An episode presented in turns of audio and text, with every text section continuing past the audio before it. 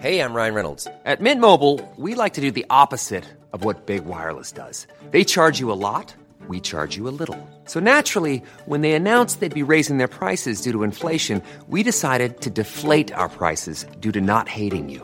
That's right. We're cutting the price of Mint Unlimited from $30 a month to just $15 a month. Give it a try at mintmobile.com slash switch. $45 upfront for three months plus taxes and fees. Promo rate for new customers for limited time. Unlimited more than 40 gigabytes per month. Slows. Full terms at mintmobile.com.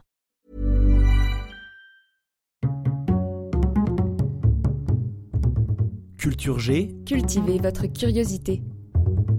bonjour à tous. Dans l'un des derniers épisodes, j'ai cassé une idée reçue en vous expliquant que Coca-Cola n'avait pas inventé le Père Noël et que cette célèbre marque n'était pas non plus à l'origine de son costume rouge. Aujourd'hui, je voudrais revenir sur la naissance, assez tragique, on peut le dire, du Coca-Cola. Petite précision, cet épisode n'est absolument pas sponsorisé ni réalisé en partenariat avec Coca-Cola. D'ailleurs, le Pepsi, le Brescola et le Meucola sont aussi très bons.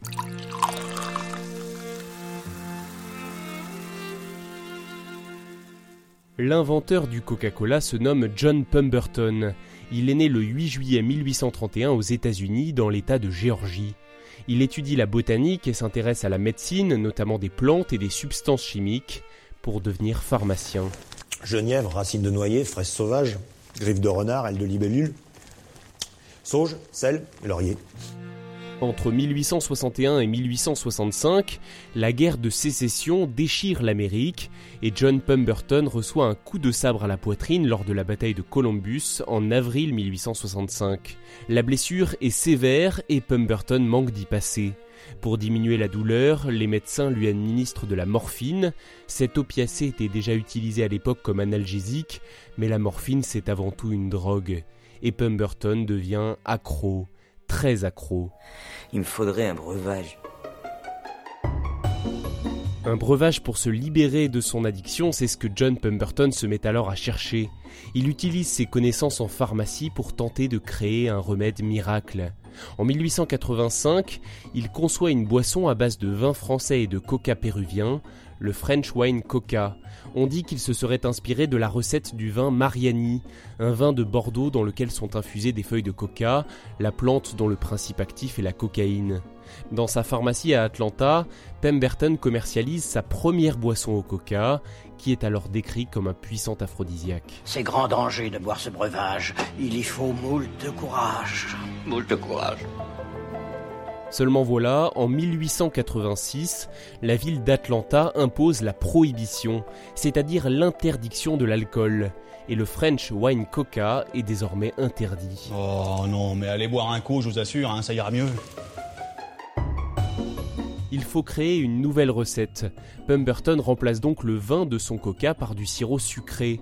Il ajoute également des noix de cola et un peu de caféine. À la base, il voulait le commercialiser comme un médicament, mais en rajoutant de l'eau gazéifiée au mélange, il réalise qu'il a tout à y gagner à le vendre comme une boisson rafraîchissante. C'est à ce moment-là que le nom de Coca-Cola est adopté. Il a été trouvé par l'un de ses collaborateurs. Et ça marche, c'est un succès. À Atlanta, en Géorgie, le Coca-Cola séduit ses premiers clients. Moi je bois que ça, j'adore ça. C'est un délice. La boisson contenait encore à l'époque de la cocaïne, qui est une drogue dure, mais légale aux États-Unis jusqu'en 1914. Il y avait dans un verre de Coca-Cola l'équivalent de 9 mg. Au début du XXe siècle, sous la pression de l'opinion publique, la firme Coca-Cola retirera la cocaïne de sa boisson en utilisant des feuilles décocaïnisées, un procédé chimique permettant d'extraire les éléments psychoactifs des feuilles de coca. Euh, réaction chimique normale. Quant à lui, John Pemberton, souffrant toujours de ses addictions et ruiné par la drogue, meurt d'un cancer de l'estomac le 16 août 1888. Il n'aura pas vécu assez longtemps pour voir son Coca-Cola devenir la boisson la plus vendue au monde. Merci d'avoir écouté cet épisode. N'hésitez pas à vous abonner au podcast, à mettre un j'aime, un cœur et un commentaire si vous le pouvez, à suivre Culture G sur Facebook et Twitter, et à noter dans votre agenda la sortie d'un nouvel épisode lundi prochain, comme chaque semaine.